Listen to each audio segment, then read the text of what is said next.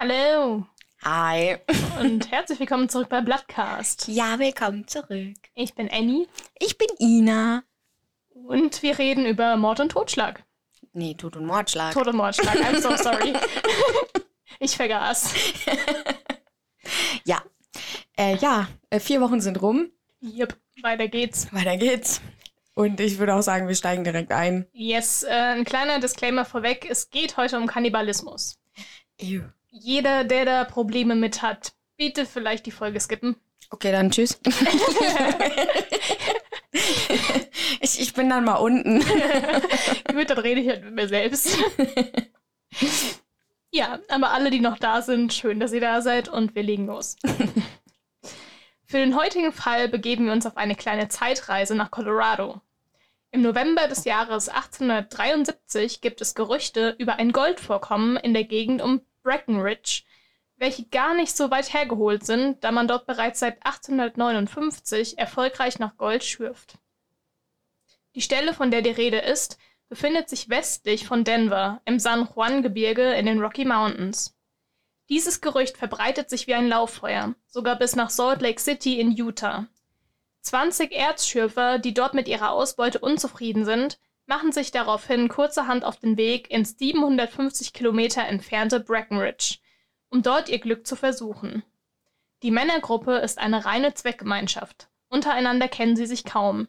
Sie sind sich der Gefahr bewusst, die der beginnende Wintereinbruch auf ihrer Reise mitten durchs Gebirge mit sich bringen wird, nehmen dies jedoch in Kauf, in der Hoffnung, ihren Konkurrenten einen Schritt voraus sein zu können. Sie haben bereits 40 Kilometer ihres Weges hinter sich gebracht, als sie in der Nähe von Provo auf einen Mann namens Alfred Packer treffen. Ein Gespräch kommt zustande. Als Packer vom Reiseziel der Gruppe erfährt, ist er sofort bereit, sich ihnen anzuschließen. Der 31-Jährige hat weder Geld noch eine passende Ausrüstung bei sich, weshalb die Männer zuerst skeptisch sind.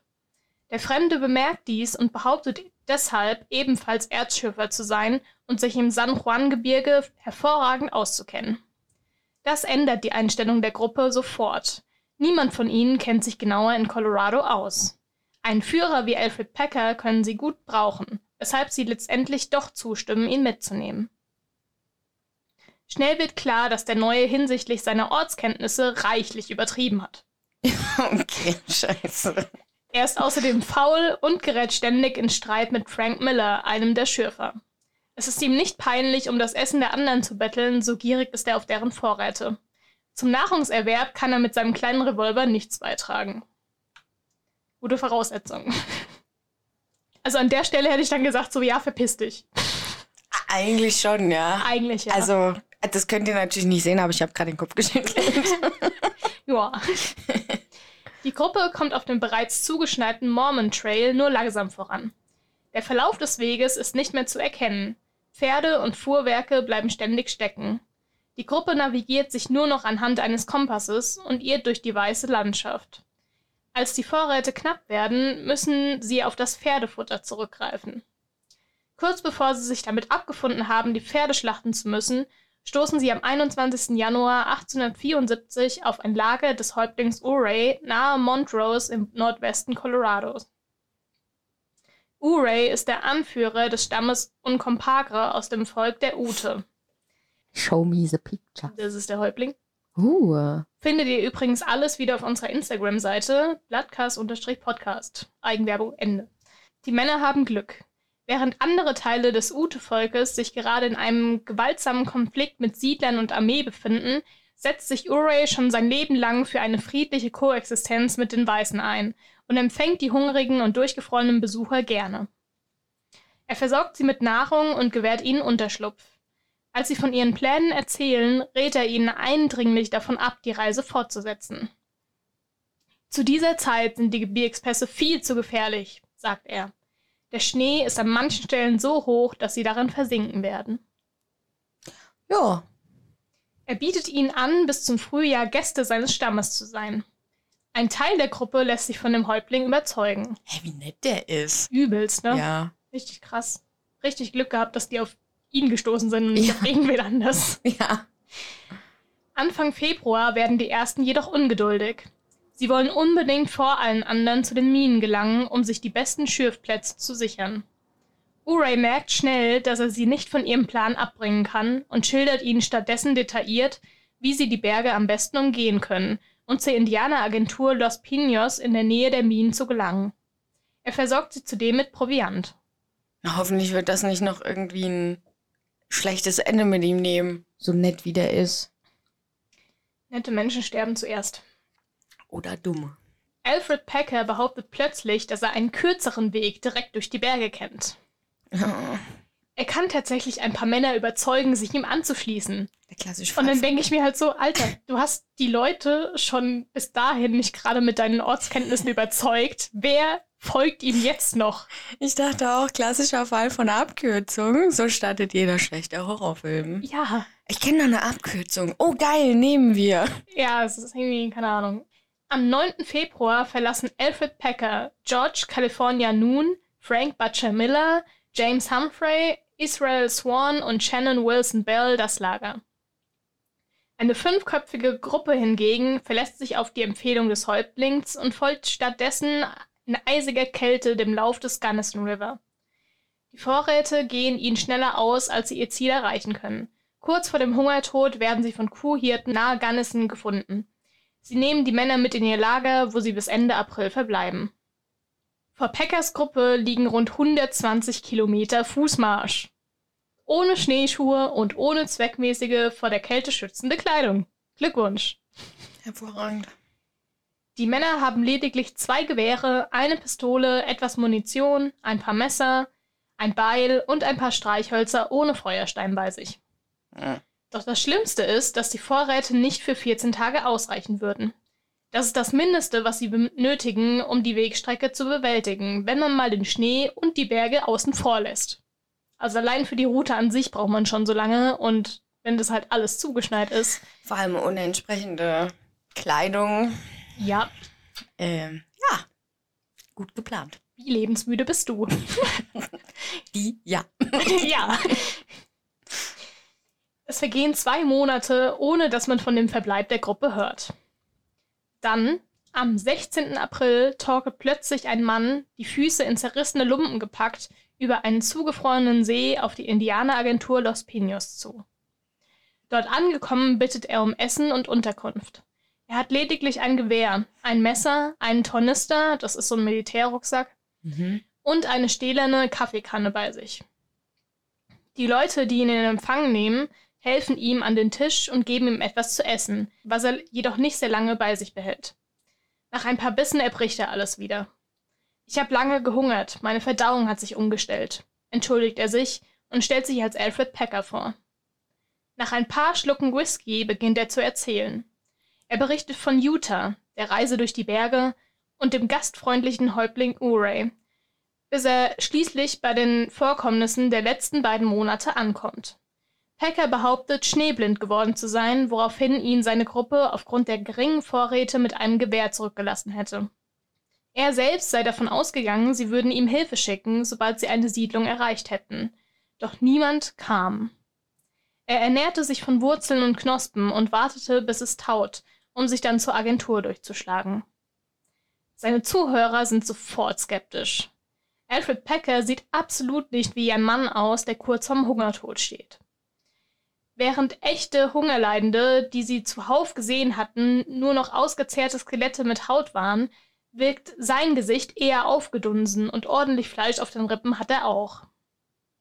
Packer verkauft aus Geldnot sein Winchester-Gewehr an den Friedensrichter Major Downer und bekommt dafür 10 Dollar. Ganz zehn Tage bleibt er zur Erholung in der Indianeragentur, bis er ankündigt, zurück in seine Heimat Pennsylvania zu wollen. Notwendige Vorräte wolle er sich in der Nachbarstadt Saguash besorgen. Oder Sagash, ich weiß tatsächlich nicht, wie man es ausspricht. Ich sage einfach Sagash, weil das ist einfacher. Namen, Namen. Ja. Dort angekommen nimmt er sich ein Zimmer in Dolans Saloon. Dessen Eigentümer Larry Dolan später erzählt, dass Packer bei ihm rund 100 Dollar gelassen hat. Aha. Einmal habe er sogar angeboten, ihm 300 Dollar zu leihen. Im Gemischtwarenladen gibt er weitere 78 Dollar aus. Zeugen behaupten, bei ihm mehrere Geldbörsen bemerkt zu haben. Woher hat der angeblich fast zu Tode gehungerte, abgebrannte Mann auf einmal so viel Geld? Fast täglich betrinkt Packer sich im Saloon. Dabei erzählt er von den zwei Monaten in den Bergen. Jedes Mal ändert sich seine Geschichte. Hm. Einige Punkte widersprechen einander, sodass die Menschen bald anfangen zu reden. Lügt er? Was ist mit den anderen Männern passiert, die bei ihm waren? Preston Nutter, der den Winter bei Häuptling Urey verbracht hat, trifft auf Packer, als er in Sagash ankommt und möchte wissen, was mit dem restlichen Teil der Gruppe passiert ist. Dieses Mal behauptet der, er habe sich nasse Füße geholt, was bei der Temperatur lebensgefährlich gewesen sei. Er habe sich daraufhin ein Feuer gemacht, die anderen hätten jedoch nicht warten wollen. Swan ließ ihm lediglich ein Gewehr da. Nur kurze Zeit später sei ein Schneesturm aufgezogen, was ihn daran hinderte, weiterzuziehen. Er denke, seine Kameraden hätten ihn aufgrund seiner geringen Überlebenschancen einfach aufgegeben und seien deshalb nicht zurückgekehrt. Dadurch sei er auf eigene Faust aufgebrochen und habe sich hauptsächlich von Rosenknospen und einem Eichhörnchen ernährt. Nutter kauft ihm die Geschichte nicht ab. Packer sieht zu gut genährt aus. Außerdem, warum soll eine Gruppe, die sich nicht in Colorado auskennt, ausgerechnet ihren Führer zurücklassen? Mhm. Und warum sollten die Männer, die insgesamt nur zwei Gewehre bei sich hatten, eines davon einem dem Todgeweihten überlassen? Ja. Woher kommt das viele Bargeld? Und warum trägt Packer das Jagdmesser von Frank Butcher Miller bei sich? Nutter glaubt ihm kein Wort. Die Männer beginnen zu streiten und beleidigen sich. Am Ende meint Nutter nur, ich werde dafür sorgen, dass man dich für das hängt, was du den anderen angetan hast. Jo. Bald darauf kommt die Gruppe, die den Rat des Häuptlings befolgt und den Fluss entlang bis nach Los Pinos gelaufen sind, dort an. Sie werden darüber aufgeklärt, was aus Packers Gruppe geworden ist, und trauen ihren Ohren nicht. Der Anführer der Gruppe, Oliver Lutzenheiser, hält es für undenkbar, dass die fünf Verschollenen jemanden zurücklassen würden. Er bittet General Adams, den Leiter der Agentur, Packer unter einem falschen Vorwand nach Los Pinos zu locken, um mehr Einzelheiten aus ihm herauszubekommen. Packer soll den fiktiven Suchtrupp führen, der die verschwundenen Männer finden soll. Adams stimmt zu. Kurze Zeit später trifft der Gesuchte ein. Der ihn begleitende Kurier macht darauf aufmerksam, dass Alfred Packer nun auch ein Pferd mit Sattel besitzt. Das ist damals sehr, sehr teuer und es Ja. ist halt was, was halt sich nur Leute leisten können, die wirklich, wirklich, wirklich Geld haben. Also Sättel, also Sättel sind heute noch ziemlich sind immer noch teuer. sehr teuer, aber damals war das halt so ungefähr so, wow, der hat Pferd und Sattel, der muss Kohle haben. Rich Bitch. Ja. Ja. Auf die Frage, wie er sich das leisten könnte, behauptet der, dass er in Sagash ein Darlehen aufgenommen hat. Um dies zu prüfen, wird dort ein Bote hingeschickt. Der kommt mit einigen interessanten Zeugenaussagen zurück, die davon berichten, Packer sei bereits mit viel Geld und mehreren Geldbörsen angekommen. Geliehen hat ihm niemand etwas. Während sich General Adams mit Lutzenheisers Gruppe berät, treffen zwei Indianer des Ute-Stammes in der Agentur ein. Auf der Jagd haben sie in der Nähe der Stadt Menschenfleisch gefunden. Oh. Zum Beweis halten sie Streifen getrockneten Fleisches in den Händen. Gerüchten zufolge fällt Packer daraufhin in Ohnmacht. Als er wieder zu Sinnen kommt, bettelt er um Gnade und schwört, ein Geständnis abzulegen. Dieses beginnt er am 8. Mai 1874 mit den Worten Es ist nicht das erste Mal in der Geschichte, dass Menschen gezwungen waren, sich gegenseitig aufzuessen. Ach du Scheiße. Oh. Ja, schon Ew. ein bisschen Gänsehaut gerade. Uiuiui. Die Gruppe verließ das Lager von Häuptling Urey mit einem Essensvorrat für 14 Tage, welcher dann aufgrund der Witterungsbedingungen und den dadurch erhöhten Energieverbrauch sehr viel schneller zur Neige ging. Angesichts der extremen Kälte hatten sie keine Wildtiere gesichtet und alle Bäche und Seen waren so zugefroren, dass auch Angeln unmöglich war. Das Nahrungsangebot beschränkt sich auf Kiefernharz, Rosenknospen und Wurzeln. Während der Hunger langsam zunahm, beäugten sich die Männer auf beunruhigende Weise. Packer verließ das Lager kurz, um nach trockenem Brennholz zu suchen. Als er zurückkam, standen vier Männer um den toten Israel Swan herum, der mit einem Beil erschlagen wurde. Die Gruppe, Packer eingeschlossen, begann den Leichnam zu zerlegen. In den Taschen von Swan fanden sie zudem mehrere tausend Dollar, die sie untereinander aufteilten. Alfred Packer schnappte sich noch dessen Gewehr. Gemeinsam verzehrten sie die essbaren Teile von Swans Körper. Da sie in den folgenden beiden Tagen ebenfalls kein Jagdglück hatten, spricht er sich mit Noon, Humphrey und Bell ab, Frank Miller zu töten, der noch am ehesten Fleisch auf den Rippen hatte. Mit einem Beilhieb wurde er niedergestreckt, als er sich gerade nach Feuerholz bückte. Danach schlachteten und aßen ihn seine Kameraden. Bei dieser Gelegenheit kam Packer in den Besitz von Millers Jagdmesser. Frank Millers Anteil an Swans Vermögen wurde unter den übrigen vier Männern aufgeteilt. Sie setzten sich, dem Winter der Rocky Mountains zum Trotz, wieder in Bewegung, kamen aber kaum voran. Als nächstes fiel Humphrey den Männern zum Opfer, dann Noon. Am Ende waren bloß Bell und Packer übrig. Beim Namen Gottes schwörten sie darauf, einander niemals zu töten und zu essen. Beide besaßen zu diesem Zeitpunkt ein Gewehr und mehrere tausend Dollar und waren zuversichtlich, mit dem kleinen Angebot an Wild zu zweit ganz gut über die Runden zu kommen. Auch schworen sie, mit niemandem darüber zu sprechen, dass sie angesichts der Umstände zu Kannibalen geworden waren. Niemand würde das verstehen. Stattdessen würden sie den Leuten erzählen, dass die anderen Männer den Witterungsbedingungen zum Opfer gefallen waren. Der Friede hielt nicht lange. War klar. Nachdem sie sich tagelang nur von Wurzeln und einem Hasen ernährt hatten, drehte Bell auf einmal durch. Er brüllte Pecke an, dass einer von ihnen sterben müsste, damit wenigstens der letzte noch eine Chance hätte, und stürmte mit einem Gewehr auf ihn zu. Packer konnte ausweichen und griff schnell nach dem Beil, mit dem er Bell am Kopf traf. Den Toten zerlegte er und briet das Fleisch über dem Feuer. Im Lager schlug er sich den Bauch voll und packte die Reste als Proviant ein. Natürlich nahm er sich auch noch das Geld des letzten Gruppenmitglieds, bevor er sich auf den Weg Richtung Indianeragentur machte. Kurz bevor er dort ankam, entledigte er sich den Fleischstücken und hoffte darauf, dass Wildtiere sich darum kümmerten.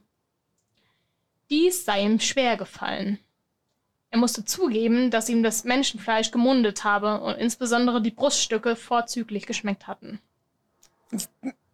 Okay. Lutzenheiser und der Rest der Truppe glaubten Alfred Packer kein Wort. Bell war ein Mann, der bereitwillig sein Leben für andere geopfert hätte. So jemand würde nicht einfach losziehen und Menschen abschlachten. Es bildet sich nun doch ein Suchtrupp, der zurück zum ersten Lager der Gruppe gehen soll. Auf dem Weg unter den Packer ein Mordversuch auf den Gruppenführer kann allerdings überwältigt werden. Es gibt keine Spuren, die auf den Verbleib der fünf Männer schließen lassen. Zurück in Los Pinos erfährt General Adams von Packers Mordversuch und lässt ihn daraufhin kurzerhand ins Gefängnis nach Sagash bringen. Der Gefangene revidiert sein Geständnis und ändert es ab. Schon wieder. Oh, Alter. Die Männer hätten nach einem schweren Schneesturm, der für völlige Orientierungslosigkeit gesorgt hatte, völlig ohne Vorräte dagestanden. Nachdem sie den kläglichen Versuch unternommen hatten, das Leder ihrer eigenen Schuhe zu grillen und zu essen, schlossen sie einen Pakt. Falls einer von ihnen verhungerte, dürften die anderen dessen Leiche verspeisen. Israel Swan brach ein paar Tage später zusammen und starb kurz darauf an Hunger und Kälte. Etwa zehn Tage nach dem Aufbruch vom Lager des Häuptlings verspeisten sie seine Leiche. Vier oder fünf Tage später erfror James Humphrey. Packer fand bei ihm eine Geldbörse mit 133 Dollar, die er heimlich an sich nahm. Er ging dann Holz sammeln. Als er wiederkam, lag Frank Miller tot da und die anderen behaupteten, es sei ein Unfall gewesen. Auch er wird gegessen. Daraufhin erschoss Bell nun, dieses Mal mit voller Absicht. Packer bleibt dabei, dass die beiden einen Pakt schlossen, bis Bell durchdrehte, ihn angriff und er ihn deshalb mit seinem Revolver erschießen musste. Im August 1874 reist der Zeichner und Illustrator John A. Randolph im Auftrag des Harper's Weekly Magazine über den Slumgillian Gebirgspass nach Colorado. Oberhalb des Lake Fork am Ufer des Gunnison River entdeckt er fünf männliche Leichname. Was ihm sofort auffällt, die Toten tragen keine Schuhe. Stattdessen hatten sie sich Stoffstücke um die Fuße gebunden. Einer Leiche fehlt der Kopf. Bei zweien sind aus Brust und Oberschenkel größere Stücke Fleisch herausgetrennt worden. Mehrere Fleischreste liegen noch auf dem Boden herum. Hat jemand die Toten mit einem Messer zerlegt oder hatten sich Wildtiere an ihnen bedient? Für Randolph ist dies nicht klar ersichtlich. Er fertigt eine detaillierte Skizze an, dann benachrichtigt er die Behörden in Lake City. Die Zeichnung und die Schilderungen Randalls erscheinen am 17. Oktober 1874 im Harper's Weekly Magazine. Außerdem findet ihr sie auf unserer Instagram-Seite. Das ist die Skizze. Wenn man näher ranzoomt, sieht man halt die Namen der Männer. Wow. Okay, also praktisch damals ähm, die Forensik von heute. Genau. die die Fotos Ungefähr. schießen. Nice. Aber der war halt eigentlich wirklich nur Zeichner und Illustrator. Der hatte ja gar nicht den Auftrag, dass Ja. er halt, ne? Der hat es dann durch Zufall dann. Genau. Ja, okay. Ich finde es auch schön, dass so das Erste, was ihm einfällt, nicht, dass er Panik kriegt oder so, sondern Oh, das male ich erstmal auf. genau. Und zwar halt so mega detailliert auch noch. Du erkennst jeden Mann, du ke- erkennst alles auf dieser Zeichnung. Hm, da liegen so ein Haufen toter Menschen. Irgendwas stimmt da nicht. Oh, da fehlen, da fehlen. Das muss ich erstmal aufmalen. Gerichtsmediziner W.F. Ryan eilt mit 20 Freiwilligen zum Tatort.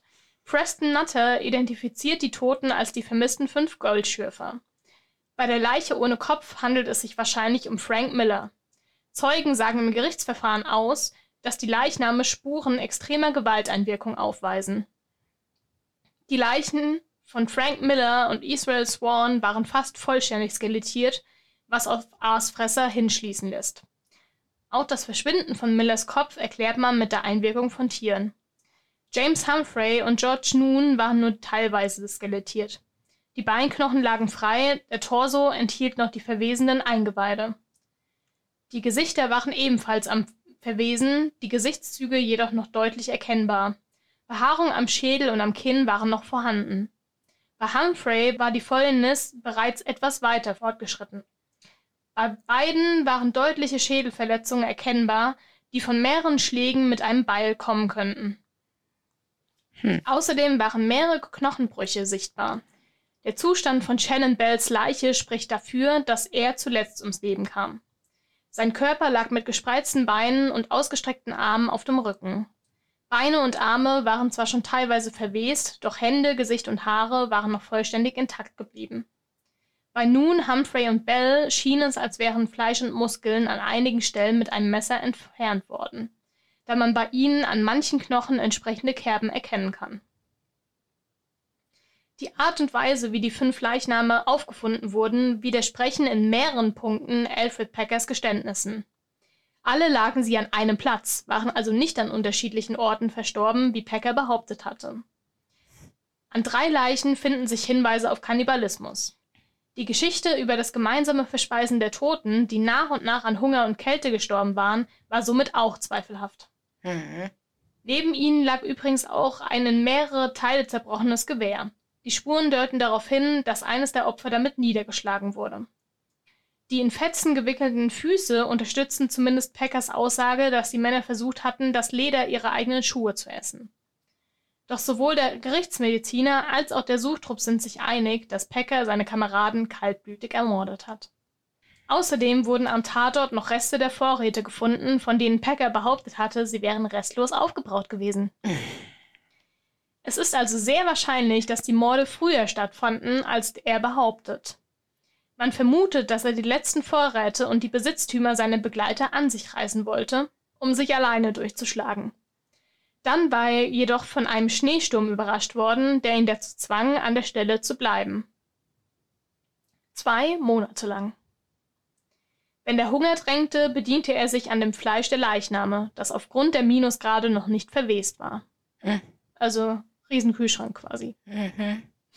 Klingt doch schon viel realistischer, oder? Doch eine Sache passt nicht so ganz ins Bild.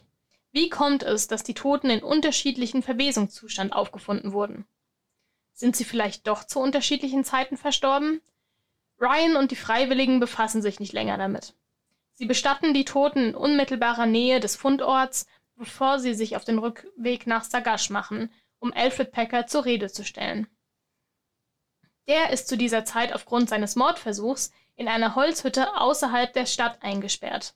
Der Sheriff fürchtet nämlich um seine eigene Sicherheit, da Gerüchte die Runde machen, sein Gefangener sei ein Mörder und Kannibale. Da der Mordversuch fehlgeschlagen war, ist die Beweislage sehr dünn, weshalb ihm keine ernsthafte Bestrafung droht. Dadurch sind die Behörden nicht sonderlich erfreut darüber, ihn auf Kosten der Steuerzahler beherbergen und bewachen zu müssen. Man munkelt, jemand habe ihn mit einem Schlüssel und einigen Vorräten versorgt, wodurch er problemlos entkommen konnte. Packer wird nie verraten, wer ihm zu seiner Flucht verholfen hat. Jedenfalls bleibt er mehrere Jahre verschwunden. Der Fall gerät jedoch nicht in Vergessenheit. Die Medien verbreiten die Geschichte landesweit und bald ist die Haupttheorie folgende. Packer hat schon im Voraus geplant, die Gruppe in eine Falle zu locken, um sie dann zu töten und auszurauben. Das Thema Kannibalismus steht tatsächlich nur im Hintergrund. Viel entscheidender ist für die Menschen, dass Packer seine Begleiter getäuscht hatte, indem er sich als erfahrener Führer ausgab. Seltsam, oder? Ja, Das- durchaus. Das Ganze kommt daher, dass zu dieser Zeit jedem Amerikaner das Schicksal der Donner Party ein Begriff ist. Kennst du den Begriff?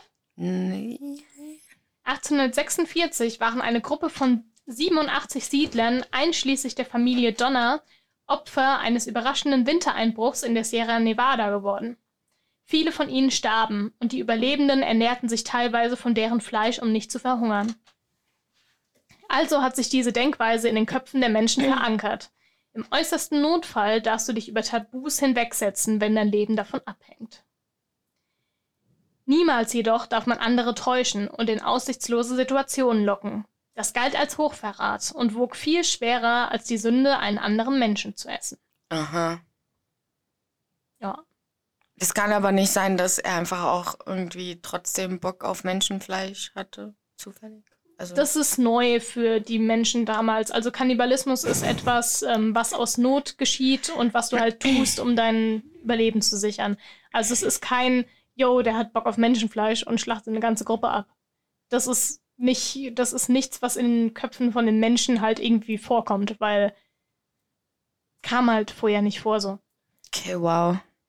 Ja, gut, klar.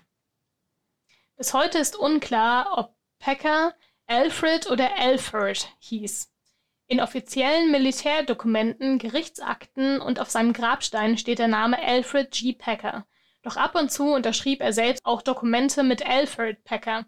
Auf seinem Arm hat er ein Tattoo mit Alfred. Allerdings ist unklar, ob der Tätowierer einfach nur einen Fehler gemacht hat, den Packer irgendwann aus Spaß übernahm. Finde ich ganz lustig. Scheiße. Wie ist der Name? Alfred. Alfred. Stell dir vor, du würdest zum Tätowierer gehen und sagen, ja, ich hätte gerne meinen Namen Ina hier und der tätowiert Ian. ja. Kann passieren.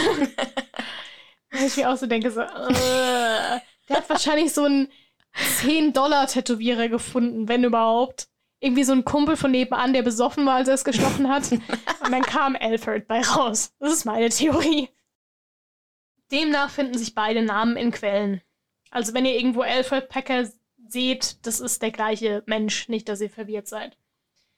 Er wurde am 21. November 1842 in Pennsylvania als Sohn von James Packer und Easter Griner geboren. Vor 1850 zieht die Familie aus dem Großraum Pittsburgh nach Clay, Indiana. Vater James ist Schreiner, während Sohn Alfred in der US-Volkszählung von 1960 als Schusterlehrling angegeben ist. Aufgrund eines Familienstreits zieht Alfred kurze Zeit später nach Minnesota. Nach Ausbruch des amerikanischen Bürgerkriegs von 1861 bis 1865 meldet er sich freiwillig bei der Nordstaatenarmee. Am 22.04.1862 wird er eingezogen, nur um acht Monate später aufgrund von epileptischen Krämpfen wieder aus dem Militärdienst entlassen zu werden. Epilepsie ist irgendwie was, was wir jetzt schon echt oft hatten. Ja, also der Todmacher Rudolf Pleil hatte ja auch Ep Epilepsie. Ja. Am 25.06.1863 versucht er sich in Iowa erneut um eine Aufnahme in den Kriegsdienst. Auch dort wird er am 22.04.1864 aus den gleichen Gründen entlassen. Nach Ende des Krieges zieht Packer Richtung Westen und hält sich als Tagelöhner in mehreren Jobs über Wasser. Beispielsweise ist bekannt, dass er als Jäger, Fuhrmann, Rancharbeiter und Ackergehilfe gearbeitet hat.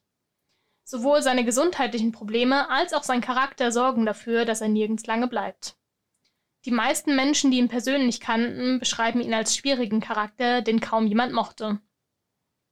Man misstraute ihm, da er häufig log, Streitigkeiten anzettelte und mehrmals des Diebstahls verdächtigt wurde. Tatsächlich betätigt er sich in seiner Zeit im Westen auch einige Monate als Führer, ist jedoch völlig ungeeignet für den Job, da er sich häufig verläuft. Das ist, als wäre ich, als wäre ich so der Meinung, ja, ich kann jetzt anfangen, Fremdenführer zu werden. Ich finde doch nicht mal mein Haus. Ich will gerade sagen, teilweise. Ich bin genauso.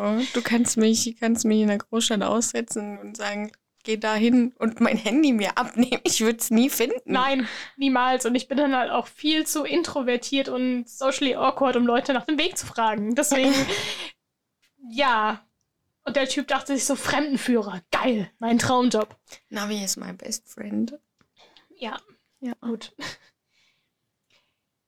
Zuletzt hangelt er sich von Minenjob zu Minenjob, ist kurz in Colorado tätig, bevor er schließlich in Utah landet, wo er auf die Gruppe trifft, die er im Winter 1873 und 1874 auf ihrem Todesmarsch begleitet. Also zu seiner Vergangenheit ist nicht mehr bekannt, das ist ein paar Jahre zurück. Deswegen seine Hintergrundgeschichte hält sich in Grenzen. Mhm. Nach seiner Flucht aus dem Gefängnis bleibt Packer neun Jahre verschwunden. Am 11.03.1883 wird Jean Cabazon dann in der Nähe von Cheyenne, Wyoming, von einem Mann angesprochen, der Vorräte kaufen möchte. Das ist so ungefähr 450 Kilometer entfernt von Sagash. Cabazon war selbst Teil der Gruppe, die von Utah nach Colorado aufgebrochen war. Er selbst hatte den Winter in Häuptling Urays Lager verbracht und deshalb überlebt. Er erkennt Packer sofort wieder obwohl der sich als John Schwartz ausgibt. Daraufhin meldet er ihn sofort beim Sheriff von Cheyenne. Die Polizei nimmt Packer aka Schwartz sofort in Gewahrsam und kontaktiert General Adams. Der macht sich auf den Weg nach Wyoming, um Packer letztendlich zu identifizieren. Nun wird er nach Lake City gebracht, wo er am 16. März 1883 vor General Adams ein weiteres Geständnis ablegt. Als Fluchtgrund gibt Packer an, dass er Angst hatte, von einem wütenden Mob getötet zu werden. Ausgebrochen sei er mit Hilfe eines Taschenmessers. Von Arkansas sei er dann weiter nach Arizona, um dann in Wyoming zu landen. Er streitet nach wie vor ab, für den Tod aller Männer verantwortlich zu sein. In einem wichtigen Punkt ändert er seine Aussage. Er behauptet nicht mehr, dass die Männer im Abstand mehrerer Tage an unterschiedlichen Orten gestorben sind. Stattdessen versucht er die Morde jetzt Bell anzuhängen. Er selbst habe am Tag der Tat die Gegend nach Essen durchsucht. Zurück im Lager habe sich ihm ein grausamer Anblick geboten. Bell habe bereits am Morgen völlig verrückt gespielt. Nun saß der Rothaarige am Feuer und grillte ein Fleischstück über der Flamme. Das Stück hatte er aus dem Bein des deutschen Metzgers Miller geschnitten, dessen Leichnam nur ein paar Schritte weiter am Fluss gelegen hatte. Millers Schädel war von einem Beil zertrümmert worden. Die anderen drei Männer lagen tot neben der Feuerstelle, ebenfalls erschlagen. Als Packer sich dem Feuer näherte, erblickte Bell ihn und stürmte mit dem Beil auf ihn zu. Aus Notwehr schoss Packer ihm mit seinem Revolver in den Bauch. Bell brach zusammen und fiel kopfüber in den Schnee. Zuletzt griff Alfred nach dem Beil und schlug dem Kameraden den Schädel ein. Dann kam der Schneesturm, der ihn an Ort und Stelle fesselte. Als ihn der Hunger überwältigte, entschloss er sich dazu, das Fleisch der Toten zu essen. In den folgenden 60 Tagen briet er mehrmals Fleisch über dem Feuer, so wie er es bei Bell gesehen hatte, da jeder Versuch, aus dem Gebiet zu entkommen, scheiterte. Als es zu tauen begann, nahm er sich 70 Dollar und ein Gewehr von den Toten. Als Proviant nahm er einige Fleischstücke mit, die er in seinem letzten Lager kurz vor der Agentur restlos aß. Aber der stimmt doch auch schon wieder was nicht. Nee. Also der labert doch nur Schwachsinn die ganze Zeit. Ja. Der hat sich ja komplett alles an Geld eingesteckt, was sie dabei hatten. Und, und außerdem hat wurde es nicht aufgegessen, weil es wurde ja Fleisch gefunden. Richtig. Und er hatte ja noch Proviant, also er hätte ja gar nicht die essen müssen. Ja. Also, was ist denn mit ihm? Irgendwas stimmt da auf jeden Fall nicht. Wahnsinn. General Adams will wissen, warum Packer die Situation noch vor neun Jahren völlig anders geschildert hat. Der antwortet, ich war nervös. Ich wollte irgendwas sagen. Die Geschichte, die ich damals erzählt habe, kam mir als erstes in den Sinn. Sorry, wenn ich jetzt gerade lachen muss. Ich war nervös. Ich wollte irgendwas sagen. Äh, und jetzt war es er. also es war. Like, what the actual fuck? Alter. Ja. Doch ist seine Aussage jetzt so viel glaubwürdiger als vorher? Nein. I don't think so. Angehörige von Israel Swan behaupten beispielsweise, der Tote habe etwa 6000 Dollar in Bar und Gold, was heute etwa 135.000 Dollar entspricht, bei sich gehabt. Als ob man das nicht nimmt. Als ob man sich mit 70 Dollar begnügt. Ja, genau. So, ah, 70 dürften reichen. ich lasse die anderen 6000 Mal da liegen. Irgendwo im Nichts. Wahnsinn. Sein Winchester-Gewehr sei auch von hohem Wert gewesen. Klingt Habgier dann nicht nach einem viel logischeren Mordmotiv? Vielleicht hatten die anderen Männer als Komplizen agiert und Pecker hatte sie hinterher getötet, um die Beute nicht teilen zu müssen. Oder vielleicht hatte er auch Zeugen beseitigen wollen. Es gibt auch Indizien, die gegen die Aussagen von Swans Angehörigen sprechen. Zum einen wurde weder bei Pecker noch am Tatort Gold gefunden. Er trug auch keine mehrere tausend Dollar mit sich herum. Die Zeugen hatten lediglich von mehreren hundert Dollar gesprochen mit denen er in Sagash um sich geschmissen hatte. Trotzdem beginnt am 6. April 1883 in Lake City der Prozess gegen Alfred Packer. Er wird wegen Mordes an Israel Swan angeklagt, plädiert aber weiterhin auf nicht schuldig. Warum er nur wegen einem Mord vor Gericht ist? Nun, das liegt daran, dass es für den Mord an Swan ein konkretes Tatmotiv gab. Außerdem weist die Leiche des Opfers im Vergleich mit den anderen Besonderheiten auf. Er scheint sich heftig gegen seinen Mörder gewehrt zu haben. Dummerweise wird Gerichtsmediziner Ryan nicht vorgeladen, um damit zu argumentieren. Die Freiwilligen aus dem Suchtrupp sind zwar anwesend, jedoch drücken sie sich zu vage aus, da sie kein forensisches Wissen besitzen. Was? Frag doch diesen fucking Gerichtsmediziner. Was oh. zum. Ja ja, wir hätten eigentlich jemanden, der da eine fundierte Aussage machen könnte. Wollen wir den, den, den herstellen? Nee, brauchen wir nicht. Nee, wir haben ja hier Weg Zeugen. Nicht. Nee. Also. Es ist schon wieder so, boah, Behörden. Zum Glück funktioniert das heute so nicht mehr. Ja. Tatsächlich. Also es läuft immer noch einiges schief, aber äh, zum Glück muss ich sagen, läuft das so nicht mehr, weil alle werden gehört, die mit äh, irgendwelchen Fällen zu tun haben. Ich denke mir halt Alle. so, okay, äh, so neun Jahre später kann mhm. man vielleicht ein paar Zeugen vergessen, aber nur nicht den fucking Gerichtsmediziner. Ja, ist schon Was so. zum. Hä? Oh. Ich, ich verstehe es nicht. Okay. Egal. Demnach urteilt das Gericht nur auf Basis der Glaubwürdigkeit von Packers Aussage. Zwei Stunden lang wird er befragt, lügt mehrmals auffällig, einmal auch hinsichtlich seines Alters. Er leugnet mit dem Tod der Männer etwas zu tun zu haben, bestätigt bloß ein weiteres Mal, Bell aus Notwehr erschossen zu haben. Außerdem ändert er den Ablauf der Geschehnisse wieder auf die erste Version, in der die Männer in Zeitabständen nacheinander verhungert seien. Er redet sich um Kopf und Kragen, widerspricht sich mehrmals selbst und wird dann am 13. April 1883 schuldig gesprochen. Der Junge macht mich aggressiv. Ja. Richter Gary kommt zu dem Schluss, dass Packer aus Habgier, nicht aus Hungersnot gehandelt hat. Er unterstellt dem Angeklagten, alle fünf Männer im Schlaf überrascht und getötet zu haben und gibt ihm die Todesstrafe. Am 19.05.1883 soll Alfred Packer gehängt werden. Der legt jedoch Einspruch ein, weshalb die Hinrichtung verschoben wird. Im Oktober 1885 gibt der oberste Gerichtshof von Colorado der Revision aufgrund eines Formfehlers im Verfahren statt. Zum Tatzeitpunkt im Jahre 1874 sei Colorado noch kein US-Bundesstaat gewesen, sondern lediglich ein Territorium. Das Strafgesetzbuch hatte noch nicht existiert, dementsprechend hatten die darin festgehaltenen Paragraphen noch keine rechtlich bindende Bedeutung. Man kann Packer also auf dieser Grundlage gar nicht verurteilen. Außerdem hatte das Verbrechen sich nicht nur auf Bundesterritorium, sondern auch im Indianerreservat ereignet, deshalb muss man in diesem Fall auf bundesrechtlicher Ebene urteilen. Der Fall wird nun an ein anderes Gericht in Gunnison weitergegeben. Der zweite Prozess findet dort 1886 statt. Örtliche Jäger treten als Zeugen auf, bestätigen zwar, dass 1874 ein harter Winter gewesen war, es jedoch ein reichliches Angebot an Hirschen, Gabelböcken und kleineren Wildtieren gegeben hätte. In einem Bericht steht sogar etwas von einem Hirschkadaver in der Nähe des Tatorts. Man hinterfragt nun auch die wortwörtlich todsichere Route, die Packer gewählt hatte. Jeder Führer, der sich nur ein wenig auskennt, wäre sich dessen Gefahr bewusst gewesen und hätte zumindest den Weg gewählt, den Häuptling Urey vorgeschlagen hatte. Entlang des Gunnison River hätte man angeln können, um den Hunger zu bekämpfen. Packer bleibt bei der Aussage, dass Bell wahnsinnig wurde und er ihn erschießen musste. Dieses Mal hat er vor Gericht ein besseres Gefühl als beim ersten Mal, wird jedoch eines Besseren belehrt, als er am 8.6.1886 gleich alle fünf Taten schuldig gesprochen wird.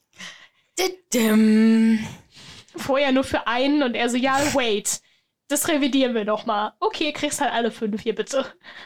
Oh Mann. Ja, finde ich cool irgendwie. Ich muss kurz anmerken, dass ich dieses Wortspiel todsichere Route extrem geil finde. Das Dankeschön. war wahrscheinlich was beabsichtigt. Ja, natürlich war es das. Ich habe ja gesagt, wortwörtlich todsichere Route. Dankeschön, Dankeschön. Zumindest werden die Verbrechen nicht als heimtückisch, sondern als vorsätzlicher Totschlag gewertet. Für jede Tat erhält er acht Jahre Gefängnis, also insgesamt 40 Jahre. Diese Strafe sitzt Packer im Gefängnis von Cannon City ab. Nach 16 Jahren dort beantragt er seine vorzeitige Entlassung auf Bewährung. Der Antrag wird zunächst abgelehnt, doch dann tritt die Reporterin Polly Pry auf die Bildfläche, die von seiner Unschuld überzeugt ist. Oh Mann. Sie startet eine Kampagne für einen Mann, der unter extremen Umständen etwas tat, das ihm sein Überleben sicherte. Als Packer ein weiteres Mal Bewährung anfragt, dieses Mal auf Basis gesundheitlicher Beschwerden, wird dem Antrag am 8. Februar 1901 stattgegeben. Der Gefängnisarzt hat bei ihm eine Nierenerkrankung attestiert, die bei einem längeren Aufenthalt lebensgefährlich sei. Nach seiner Freilassung stellt ihn die Denver Post als Sicherheitskraft ein. Er kann sich jedoch nicht an das Stadtleben gewöhnen und zieht deshalb in den Deer Creek Canyon im Jefferson County. In seinen letzten Lebensjahren ist er Geschäftsführer zweier Minen. Viele bezeichnen ihn als netten alten Mann. Bis heute gibt es das Gerücht, dass Packer in seinen alten Tagen zum Vegetarier wurde. Das ist allerdings nicht bestätigt. Ende 1906 wird Alfred Packer bewusstlos etwa zwei Kilometer entfernt von seiner Hütte von einem Wildhüter gefunden. Zu diesem Zeitpunkt leidet er bereits an fortgeschrittener Demenz. Er stirbt am 24. April 1907 im Alter von 65 Jahren an einem Schlaganfall. Er wird auf dem Prince Avenue Friedhof in Littleton, Colorado, auf Staatskosten bestattet. Wir sind noch nicht ganz am Ende der Folge angelangt. 1989 wird der Fall von Juraprofessor James E. Stars noch einmal aufgerollt. Am 17. Juli 1989 beginnt er mit Ausgrabungen an der Fundstelle der Toten. Sein Team besteht aus Anthropologen, Archäologen, Fotografen, studentischen Hilfskräften und einem Anwalt. Lokale und regionale Medien sind ebenfalls vor Ort. Die Gruppe wird fündig. Nur rund 30 Zentimeter unter der Oberfläche stoßen sie auf Knochen. Als alle Leichen freigelegt sind, fotografiert man sie, verpackt sie in Kisten, die dann ins Labor der University of Arizona in Tucson gebracht werden. Dort untersucht man die Knochen und kann die Toten identifizieren. Alle Leichen weisen schwere Kopfverletzungen auf, die von Hieben mit einem Beil kommen könnten. Zudem bemerken die Wissenschaftler Schnittwunden an den Armen und Händen der Toten, die auf Abwehrverletzungen hindeuten. Andere Vertiefungen im Knochengewebe sprechen dafür, dass jemand mit einem Messer Fleischstücke entfernt hat. Diese Wunden werden an jeder der Leichen gefunden. Stars Fazit ist, dass Packer wahrscheinlich alle fünf Männer getötet und sich von ihnen ernährt hat. Ob er dies geplant hat oder ob sich das Ganze erst entwickelt hat, kann nicht festgestellt werden. Er denkt, dass Packer irgendwann den Entschluss fasste, die Männer zu ermorden. Zwei tötete er im Schlaf, mit den anderen drei kam es zu einem Kampf.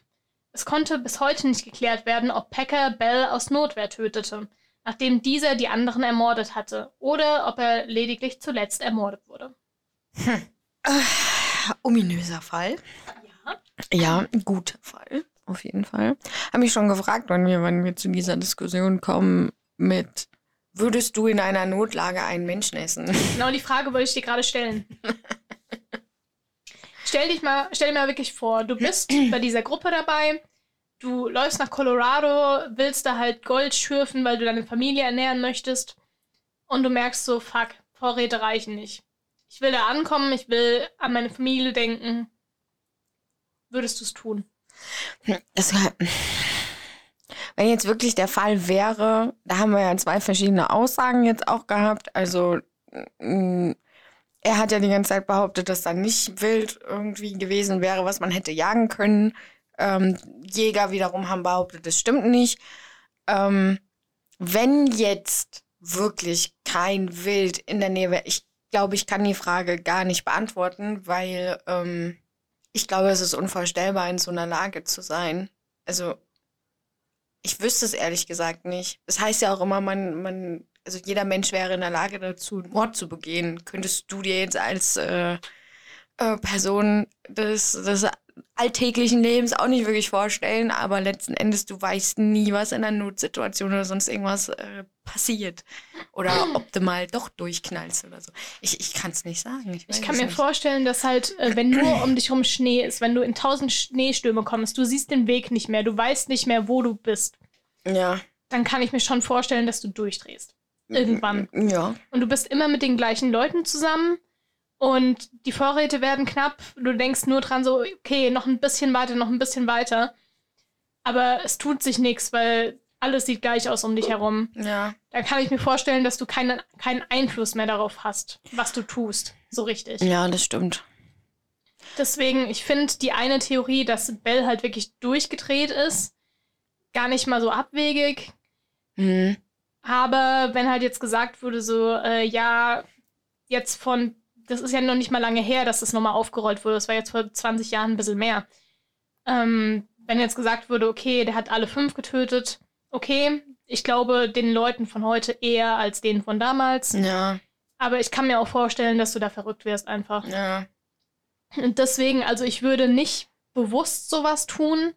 Ich bin dann eher so der Mensch, der sagt so, okay, ja, nehmt mich. Ja, toll, an die, an die ist aber am wenigsten dran von allen dann wahrscheinlich. Keine Ahnung, Nehmt aber ich mich halt eher so. Annie, dann würden wir verhungern. ja, gut. Aber ich wäre halt eher so, als dass ich sagen würde, so, okay, ich schlachte jetzt Menschen ab, um mich zu retten. Ja. Also bewusst würde ich das auf keinen Fall tun, wenn dann halt wirklich, weil ich keinen Einfluss mehr drauf habe. Ja. Ja, ich denke mal, in so einer Notsituation sind wir mal ehrlich, wäre, glaube ich, jeder irgendwann mal so weit, um sein eigenes Überleben zu sichern. Weil da, dafür ist dein Überlebensinstinkt halt nun mal einfach da. Ja. Also, das, das ist, in, sieht man ja auch immer, immer wieder oder hört man immer wieder, dass egal um was es jetzt geht, du in den meisten Fällen, ich will natürlich jetzt nicht jedem unterstellen, du rettest dich immer zuerst, aber in, in, in den meisten Fällen, einfach weil es ein Instinkt ist, der in deinem Kopf verankert ist, du rettest dich zuerst. Ja, definitiv. An der Stelle, wir werden so in, ihr hört die Folge jetzt wahrscheinlich sonntags oder die folgenden Tage, wir werden so Mitte der Woche mal eine Umfrage starten, wie ihr das seht. Ihr könnt ja. da ehrlich sein, wir verurteilen niemanden. Nein, nein, nein. Äh, wir wollen es einfach mal wissen, weil ich finde es sehr interessant zu wissen, ob ihr euch das zutraut und inwiefern. Ihr könnt uns da auch gerne mal schreiben. Ähm, ich poste ja wieder drei Posts zu dem Fall. Ihr könnt gerne unter den Posts mal kommentieren, wie ja. ihr das Ganze seht. ähm, ich meine, Packer ist halt eh schon so eine zwielichtige Gestalt. Ähm, ja. Nicht auf den bezogen unbedingt, ob ihr ihm glaubt oder nicht, sondern einfach, ob ihr selber so handeln würdet wie er. Ja, oder zumindest jetzt wirklich in einer Notsituation betrachtet. Ich meine, wir, wir reden jetzt hier nicht von Ar Armin Maivis, der ja. äh, bewusst unbedingt mal Menschen probieren wollte. Äh, sondern wir reden wirklich von, wenn du in dieser Gruppe gewesen wärst, eingesperrt in Schnee ja. und nicht weißt, wohin. Also es ist halt wirklich so, die sind losgelaufen und Pekka hat gemerkt, okay, die Vorräte reichen niemals für uns alle. Ich hätte die gern für mich selbst, aber selbst die werden nicht reichen, deswegen greife ich halt auf was anderes zurück. So. Deswegen, ich weiß nicht so recht, was ich von seinen Aussagen halten soll. Weil die sich halt auch immer geändert haben. Wollte gerade sagen, er scheint auch ein notorischer Lügner zu sein, wenn er dann auch noch meint, äh, in irgendeiner Aussage über sein Alter zu lügen. Was halt so super dämlich ist. Also so, so einfach random so. Ja, pff, ich mach mich halt mal jünger. Keine Ahnung, warum auch. Danke fürs Zuhören. Ja, danke ähm, für deinen Fall. Gerne. Es ist übrigens der zehnte. Wow. Wir haben unser erstes zweistelliges erreicht. wow. Und wir danken allen, die uns auf diesem Weg begleitet haben. Ihr seid so viele mittlerweile. Wir danken jedem einzelnen von euch. Ja. Und ja, auf zehn weitere und hoffentlich noch viel weitere Fälle. So hoffe ich auch, ja. Und nächste Folge wird tatsächlich eine Special-Folge. Weil wenn ihr mal aufs Datum guckt, nächste Folge wird um Halloween rum. Da erwartet euch wirklich eine Sonderfolge. Wir verraten noch nicht mehr als das. Aber wir freuen uns auf jeden Fall darauf. Aber wir wollen natürlich, dass ihr dran bleibt, deswegen müssen wir natürlich ein bisschen, Ein bisschen teasern. ein bisschen teasern. Aber ja, deswegen danke fürs Zuhören heute. Hat Spaß gemacht. Ja, auf jeden Fall. Cooler Fall. Ja, dann Und- stay safe, Ja. ihr Lieben. Finger weg von Menschenfleisch, okay? Ja, und vertraut keinem Menschen, der sich mehrmals verläuft. Bitte sagt einfach zu ihm, Joa, äh, du bist ungeeignet im Job. Go Oder keine Ahnung, folgt einem, folgt dem Rat eines Indianerhäuptlings, der seit Jahren in dieser Wildnis wohnt. Ja. Wenn er sagt, so, yo, ihr werdet euch umbringen, wenn ihr da jetzt durch den Winter, durch Schneestürme, durch sautiefen Schnee lauft. Ja, Ja, ja. Kann ich gute nur, Lehre für nur heute. zustimmen. Und dann hören wir uns beim nächsten Mal. Ciao. Bis dann.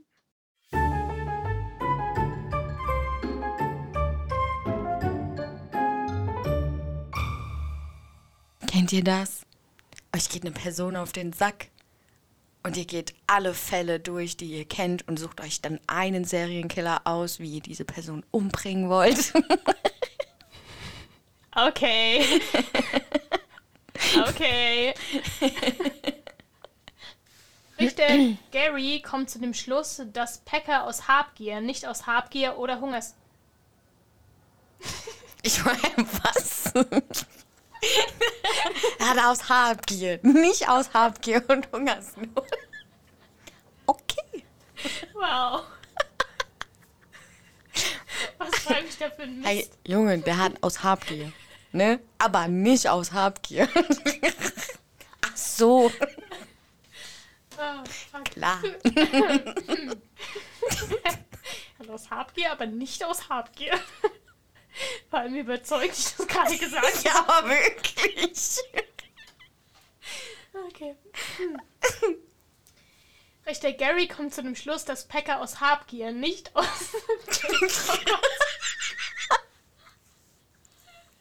I'm out, bitches. Oh, fuck. Ich heule gerade. Nicht weine. Zum Tatzeitpunkt im Jahre 1874 sei Colorado noch kein US-Bundesstaat gewesen, sondern lediglich als Telefon. als Telefon. Was zur. Sprich mit mir, Annie. Was willst du mir sagen? Oh, fuck.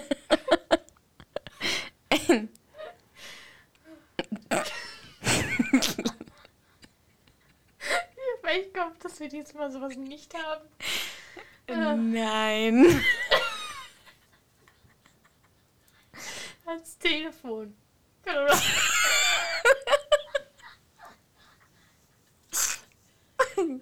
Colorado war ein Telefon.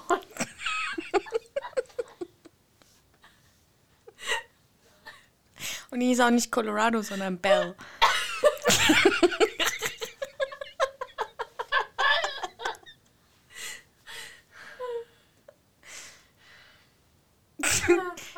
ich habe Annie zum Weinen gebracht.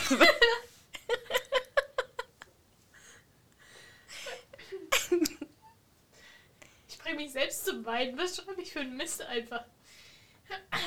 Das kommt davon, wenn man Recherche so kurz vorm Schlafen betreibt. So Ja, um ja. 10 Uhr oder so.